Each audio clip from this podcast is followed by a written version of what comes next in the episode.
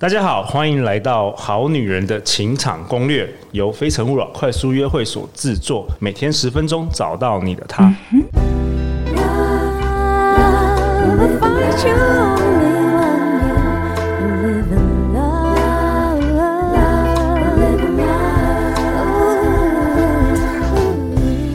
大家好，我是你们的主持人陆队长。正在听节目的你，今年过得好吗？如果你今年有因为我们节目的陪伴，你的人生有一点点的改变，让你成为一个更好的自己，恭喜你！这也是陆队长做这个节目一直以来的初衷。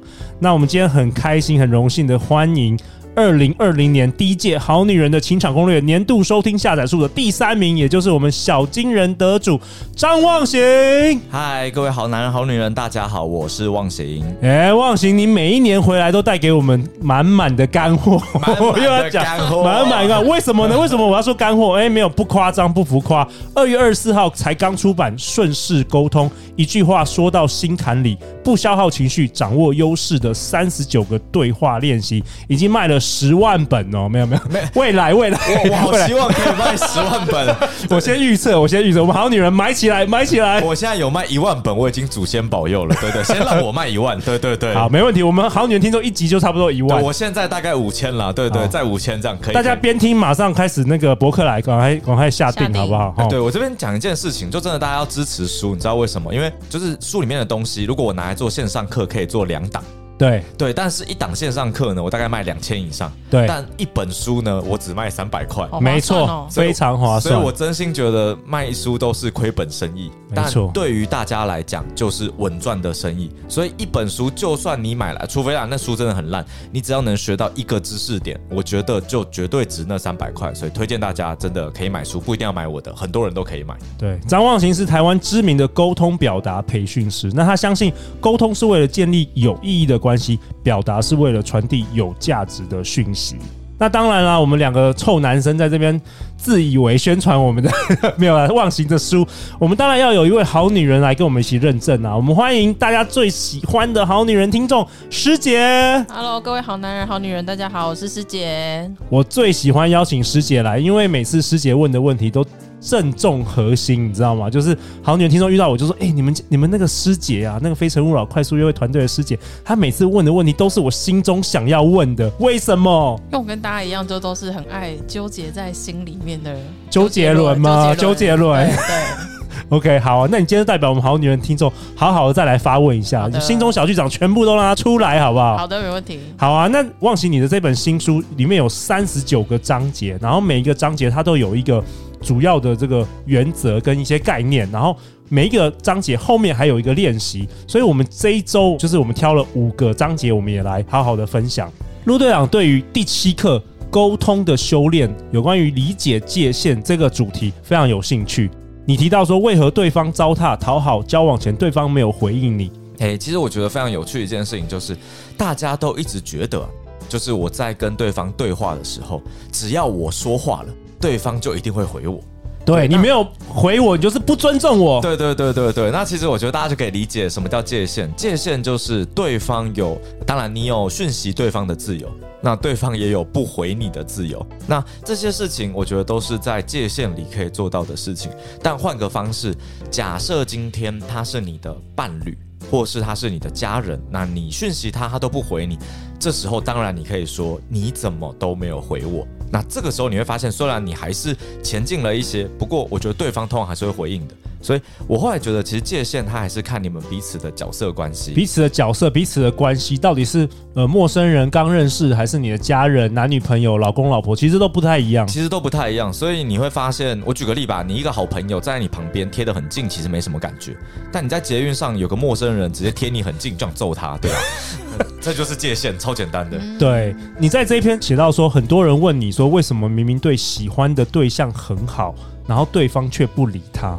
对，这这真的很有趣，就是大家都有一种，我说这个传统思想荼毒，这有点政治不正确，就是大家都相信什么要怎么收获先怎么栽嘛，然后什么天道酬勤这些，但其实，在感情里这是最危险的，就是你只会看着你的付出。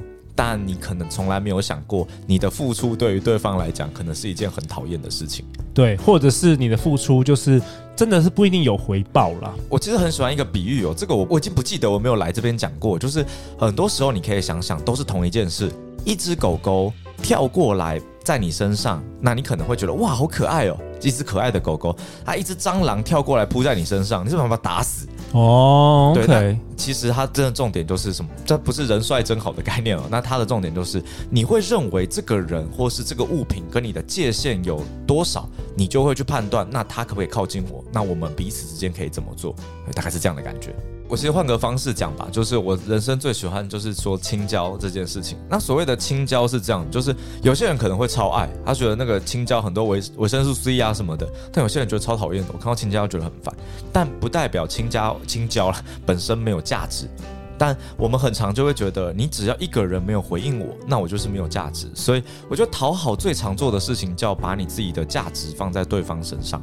所以永远你都在对方的身上找到你自己的价值，而不是你自己有哪些价值。OK，你你这个让我想到陆队长办《非诚勿扰》快速约有很多年了嘛，然后有好几次不同的男生呢、啊，他会这样跟我说，他参加完快速约会之后，可能赖很多女生，然后可能都没有回，然后他的内心世界是这样，他常常跟我说，为什么不回我？礼貌性回我也可以啊。天哪，他不知道这样的动作未来对他的人生造成多大的影响，他不知道保持良好人际关系很重要吗？啊，果然是小美眉。所以呢，虽然我不知道他这个思想是对还是错，但是他搞得我压力很大，我自己都很害怕，说，哎，会不会有一天我漏了他的讯息？他久而久之，我根本就是想远离他，你知道？而且我发现这些男生他们在感情的路上都交不到女朋友。嗯，好，我我必须说一下，就是这个概念就是。界限没有拿捏好，不好意思，我刚刚真的是憋笑啊，因为在麦克风前面我不能笑出来。哎，陆阳的表演的那个微妙微笑，真的很还蛮像的，真的很像。对，但我我先说一下，因为这不是要嘲笑还是什么，我我只要讲一件事，就是任何的关系里，只要产生压力，对方就想逃跑。你只要记得这个天条就好。然后无论是控制还是讨好，都带着压力。刚刚的压力就来自于控制。所谓的控制，就是你会要对方照着的方式做，就像是我都。讯息你了啊？你怎么可以没有没有回我？你这样就是没有礼貌。接着我们会说，你这样子就是一个错的或是不应该的。所以在控制里，我们很常做的事情叫做，我们觉得对方一定要怎么做，他没有做，我们就会给他下一个价值判断。真的对，所以大家可以想一下，你的爸妈们是不是都这样？你没有考一百分，你是坏孩子；你没有像隔壁这个小明一样，你就是坏孩子。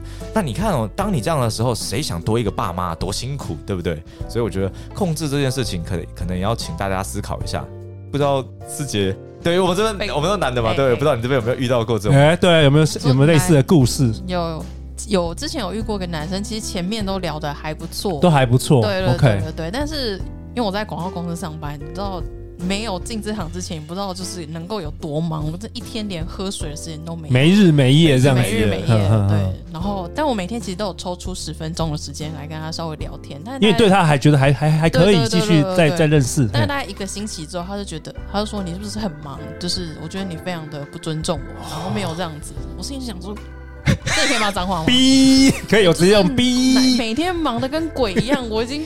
抽出我最多的时间来跟你聊天了。理解。啊、他说那个师姐的概念就是我每天都在地狱里打滚，我每天唯一能上人间的十分钟就找你，你知道吗？对 OK OK，我我觉得刚刚这个概念就是呃，我我这我个人感觉啦，就是其实我觉得讨好跟控制啊，都其实跟自我价值有点关系啦。就是那个自我价值的概念，就是因为你觉得你自己没价值，所以你要强迫对方照着你的方式，哦，他要认同你。再讲一次。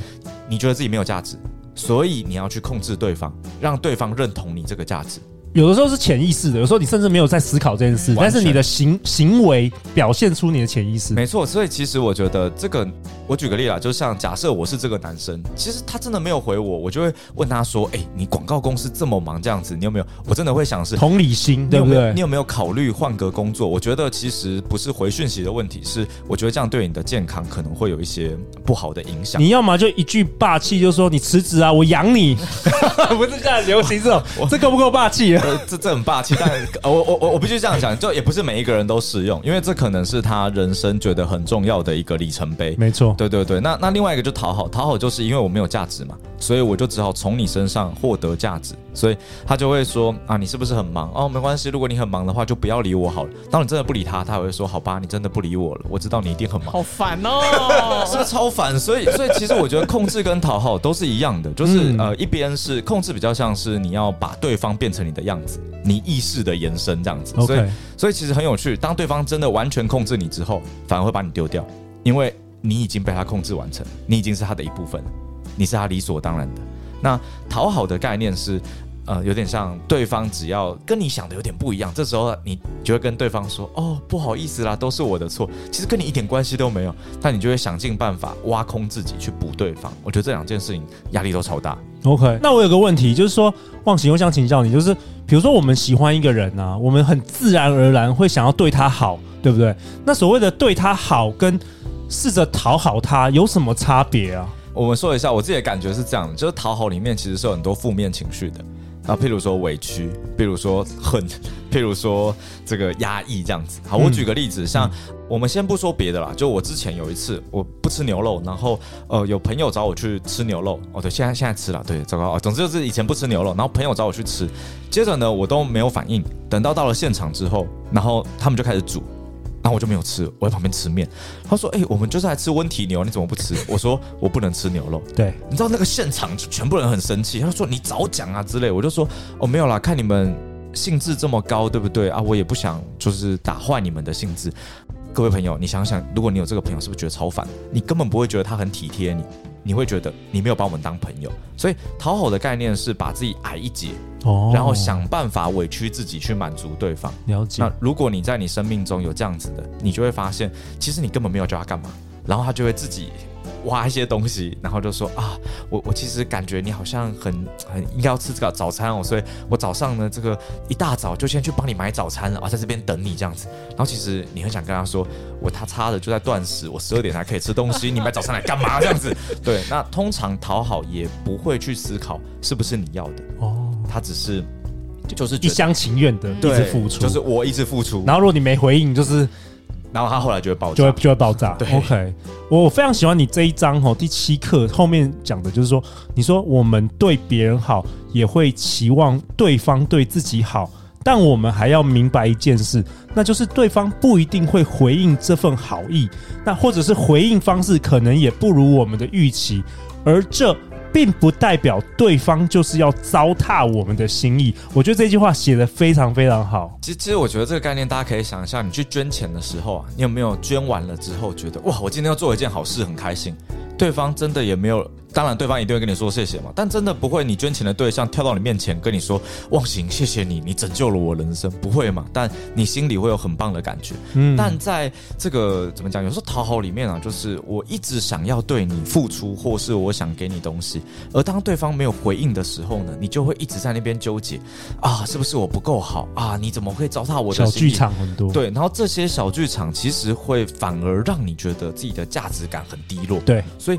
我我的我的感觉是这样的，就是其实不回应也是一种回应，就是对方其实已经告诉你，他对你可能没有兴趣，或是他没有办法回应你这份心意了。那我觉得最好的做法就是我们。